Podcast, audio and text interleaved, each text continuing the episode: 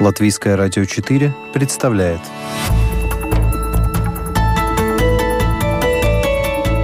Человек и его поступки. События и его значения. В программе «Мир в профиль»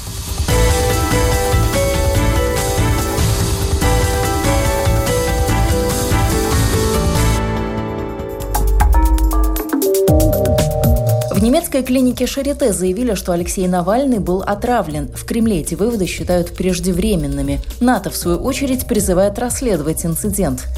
Кто и почему отравил Навального? Можно ли будет привлечь виновных к ответственности? Кто продолжит расследование Фонда борьбы с коррупцией и что будет с российской оппозицией? Об этом прямо сейчас в программе «Мир в профиль». Российскому оппозиционеру Алексею Навальному, напомню, стало плохо в минувший четверг, 20 августа, когда он возвращался в Москву из Томска. В полете он начал кричать от боли. Самолет экстренно сел в Омске, политика госпитализировали. Позже из Омска, находившегося в коме Навального, доставили в берлинскую клинику Шарите. Немецкие врачи назвали причиной тяжелого состояния Навального найденную в его организме токсичную субстанцию – Клинические данные указывают на отравление каким-то веществом из группы ингибиторов холинестеразы, но конкретное вещество, которое вызвало отравление, пока не установлено. В Кремле в ответ заявили, что об отравлении говорить рано.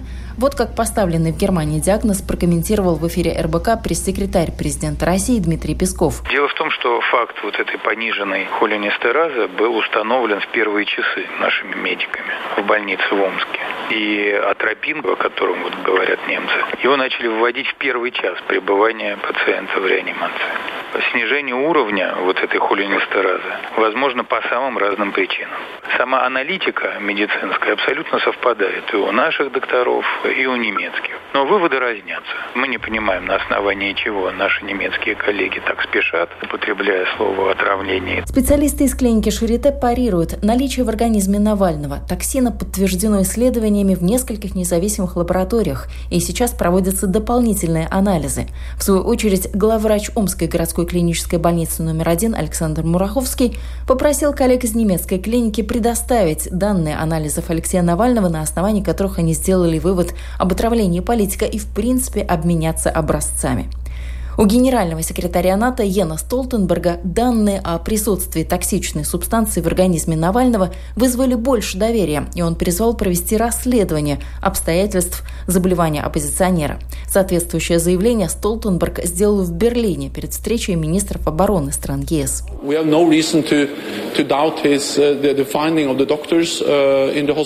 У нас нет причин сомневаться в выводах врачей больницы, и сейчас нам нужно прозрачное расследование, чтобы выяснить, выяснить, что произошло, и привлечь виновных к ответственности.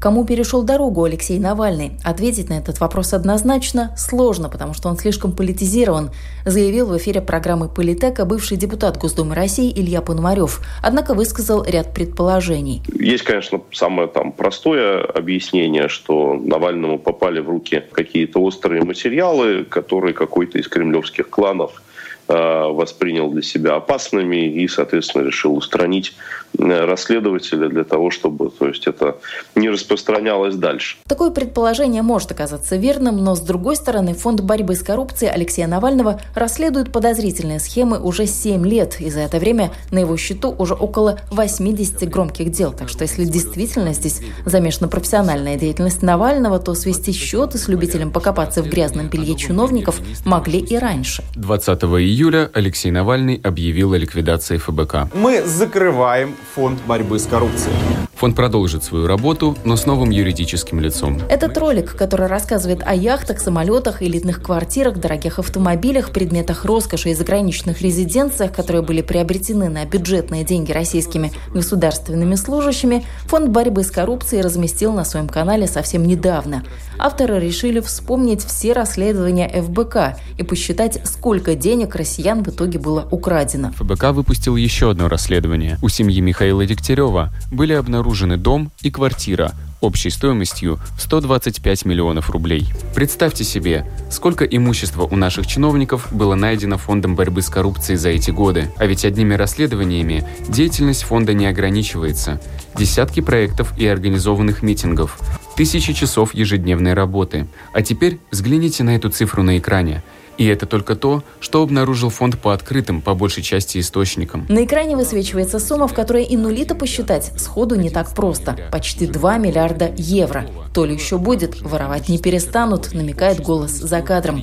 Презентуя очередное громкое расследование, Навальный брал харизматичностью. Сейчас возникает вопрос, насколько заметна будет работа фонда в отсутствии идейного вдохновителя – Бывший глава Екатеринбурга Евгений Ройзман уверен, что дело оппозиционера продолжит жить. Я считаю, что ФБК мощная структура, которая способна какое-то время работать без Алексея. То есть, в принципе, он и создавал такую структуру, которая способна работать.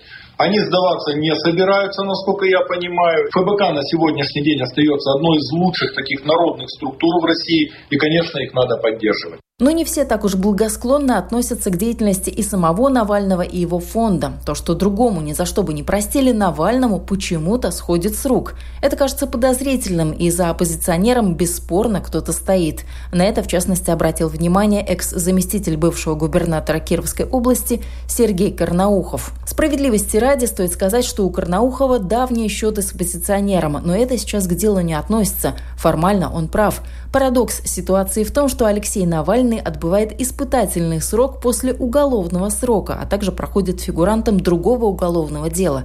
С точки зрения закона его выезд из страны в Германию был невозможен. Ну невозможно человека просто взять, погрузить в самолет и вывести. Ну нельзя, потому что он отбывает уголовное наказание. Сейчас у него испытательный срок по делу Ифраше, который будет снят в декабре. Соответственно, для принятия решения о том, что Алексей Навальный отбывает лечиться в Германию с непонятными последствиями для его нахождения в России, что он же может остаться там и остаться в статусе политического беженца и все.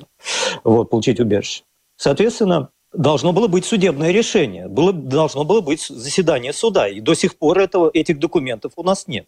Второй статус Алексея Навального – это он обвиняется в совершении клеветы в отношении известного там ветерана, да, и, и у него была подписка о невыезде. Несмотря на подписку о невыезде, Алексей Навальный, кстати, успел слетать и в Сибирь, где в очередной раз продвигал умное голосование. Проекту в сентябре исполнится год, и направлен он главным образом на то, чтобы разрушить монополию партии «Единая Россия» в законодательных органах власти на всех уровнях. Команда Навального предлагает исключить распыление голосов между разными кандидатами и призывает, договорившись, голосовать за самого сильного противника «Единой России». Умное голосование, по мнению Евгения Ройзмана, давно не дает спокойно спать Кремлю. Про умное голосование и то, что Кремль очень напрягает умное голосование, сказали несколько независимых политологов. Умудрились создать сайт, против умного голосования, его качает взгляд, там другие провластные э, структуры. То есть это тоже о многом говорит. Несмотря на сложные взаимоотношения двух сторон, отравление Навального невыгодно Кремлю, считает политактивистка, публицист и общественный деятель Мария Бутина. Ее, правда, в свое время поддержал Алексей Навальный и агитировал даже за Бутину на выборах в Общественную палату России. Но это дела давно минувших дней. Политактивистка без эмоций считает, что, цитата, «Навальный давно занимает свою нишу в оппозиционном протестном движении в России, и он понятен. Никаких гонений на Навального по политическим мотивам в Российской Федерации нет. Любая деятельность властей по отношению к нему ведется исключительно в правовом поле. Об этом свидетельствуют возбужденные в отношении него уголовные дела о нарушении именно законодательство России, подчеркнула политактивистка. Но сейчас я думаю, что перед э, всеми это, скорее всего, станет главный вопрос, начнется внутренняя грызня в, э, в оппозиции. Понятно, что, дай бог, он, без, безусловно, господину Навальному здоровья, я ему искренне желаю, чтобы все было благополучно. Конечно, человек вы, выкарабкался из этой тяжелой ситуации, вне зависимости от его отношения ко мне, которое когда-то было. Но он, наверное, какое-то время еще останется в, ну, так скажем, активной политической деятельности, а с него ждать, наверное, не придется, да, нужно будет время на восстановление, дай бог, да, но что в связи с этим будет делать оппозиция, если они уже так открыто прыгают, значит, на этой теме и всячески приманивают к себе э, так называемый хайп, Вот тут большой вопрос, как себя поведет теперь свита. Это еще неизвестно, не начнут ли они сейчас грызться за этот тот самый стул, который какое-то время значит, будет э, вакантен в связи с болезнью и временной нетрудоспособностью Навального. Что будет с оппозицией, российский предприниматель Павел Переверзев судить не берется, но, читая комментарии в соцсетях и в СМИ к материалам о самочувствии Навального, он удивляется, откуда столько цинизма. Комментаторы устраивают чуть ли не поминки по живому человеку и танцы на костях. Как бы мы к нему не относились все, но мне кажется, что это то, чего сейчас очень не хватает. Просто банального сочувствия, да. Он может вам нравиться, может не нравиться, но говорить, что хорошо, что он там Э, в отключке, ну, это какой-то нечеловечный какой-то совершенно подход. И читать это, конечно, дико со всех сторон. Впрочем, как и версии о возможном отравлении политика высказываются самые разные. Одна фантастичнее другой. Илья Пономарев озвучивает, по его мнению, одну из наиболее притянутых за уши. Михаил Ходорковский сделал предположение, что это сделано, чтобы отвлечь внимание российской оппозиционной публики от Беларуси. А, потому что там большой поток информации в соцсетях, там а, сочувствие, там пожертвований и всего прочего. Это значит э, Александр Григорьевич Лукашенко сильно вредит, и вот значит так Путин э, проявляет свою солидарность. Но мне кажется, все-таки эта версия какая-то немножко натянутая. Я бы все-таки связывал это с какими-то расследованиями, которые проводил Алексей. Череду теорий заговора продолжает еще одна версия. Якобы Алексей Навальный симулянт и сам все подстроил. Тоже недоброжелатели Алексея, когда произошло это отравление, они начали говорить, там, а зачем ему это нужно, а может быть это специально, там, поскольку у него в последнее время достаточно сильно упала популярность, он поссорился с большим количеством количеством представителей журналистского сообщества, своих коллег по оппозиции, то вот, значит, э, либо он сам, э, либо те, кто его ведут в российских спецслужбах, э, значит, имитировали его отравление для того, чтобы восстановить популярность и для того, чтобы как раз отвести от него соответствующие подозрения в сотрудничестве с какими-то кремлевскими структурами.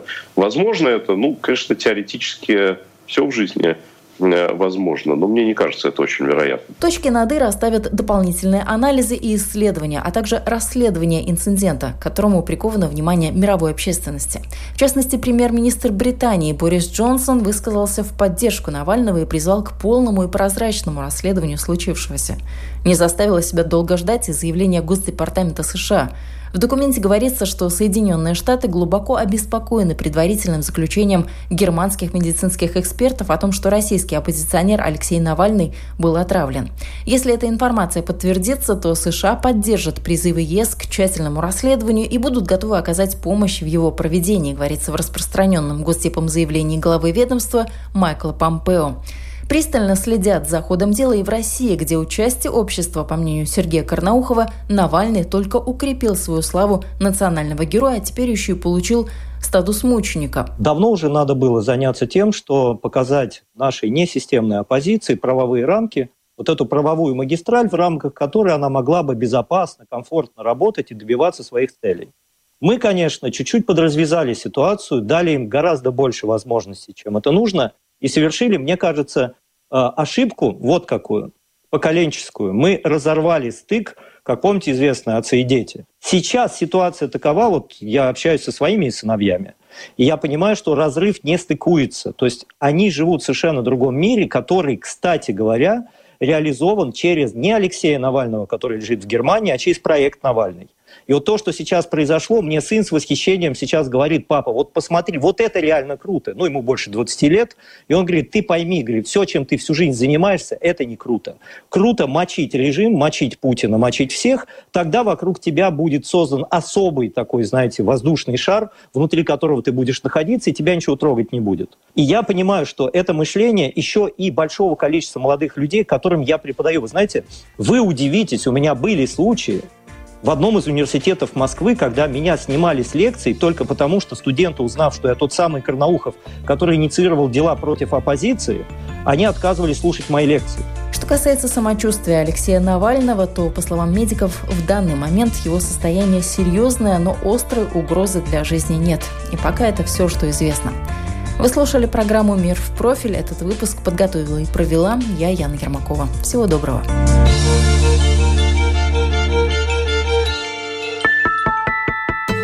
Латвийское радио 4 представляет.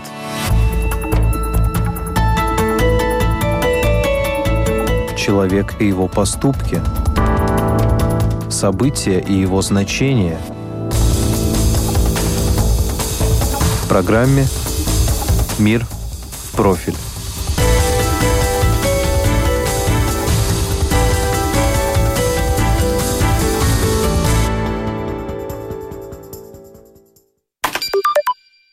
этом месяце в Евроаптека гелибуметин от боли только 4,99. Необоснованное применение лекарств вредно для здоровья. Перед употреблением лекарства внимательно почитайте инструкцию или соответствующую информацию на упаковке. Консультируйтесь с врачом или фармацевтом о применении лекарств. Рекламодатель СИА Евроаптека. Предвыборная агитация. Риге предстоит решающая битва. Будут ли закрыты залы игровых автоматов? Чтобы сохранить этот бизнес, был сначала противоправно отстранен Нил Ушаков, потом была распущена Дума. Захватить власть в столице сейчас их главная надежда. Согласие закроет залы игровых автоматов в Риге и не позволит наживаться на несчастье рижан. Константин Чекушин, Сандрис Бергманис, Друвис Клейнс. Согласие. Рекламу оплачивает социал-демократическая партия Согласия. Латвийское радио 4 в Энспилсе на 95 и 3 FM.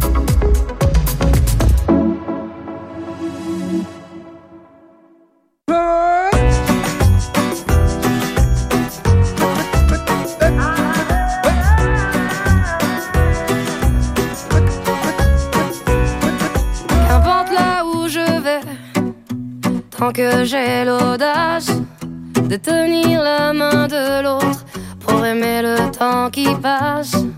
Dans tout ce que je fais, la rage et l'amour s'embrassent. Qu'elle soit mienne ou qu'elle soit vôtre, la vie nous dépasse. Que vendrá, que vendrá. Yo escribo mi camino sin pensar, sin pensar dónde acabará? Dans mes joies, dans mes peines, dans mes choix, dans mes larmes, je laisse aller mes sentiments. Son chemin comme on se soigne pour aimer indifféremment. Sur les sables mouvants d'un passé qui s'effondre, je me raccroche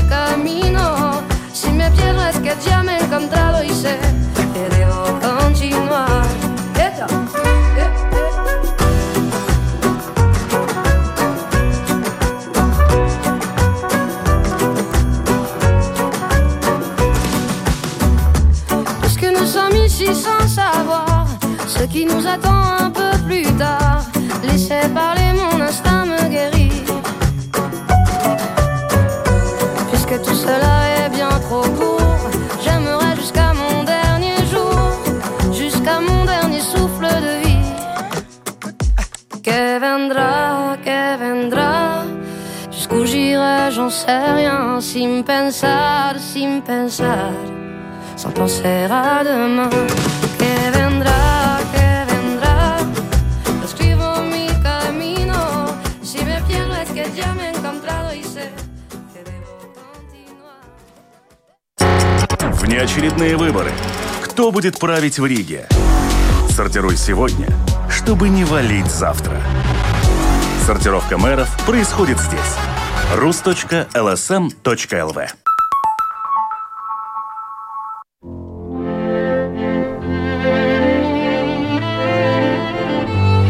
Как ни странно, 20-е годы 21 века можно назвать виниловым ренессансом. Грамм-пластинки, так популярные в прошлом столетии, одно время были почти забыты. Пластинки перестали производить, проигрыватели для их прослушивания выбрасывали. Программа «Классика жанра» сегодня говорит о моде на винил, о музыкантах, выпускающих пластинки, и издающих компаниях, в том числе и латвийском лейбле – Слушайте с 14 до 15 часов.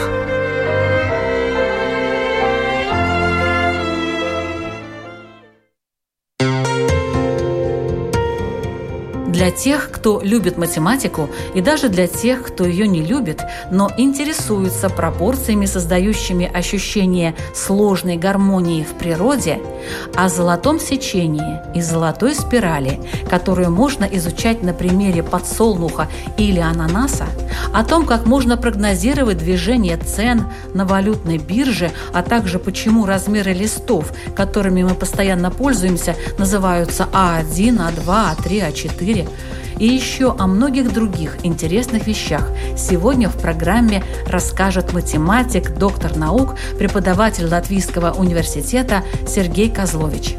Программа «Природа вещей». В эфире, как всегда, в 3 часа дня.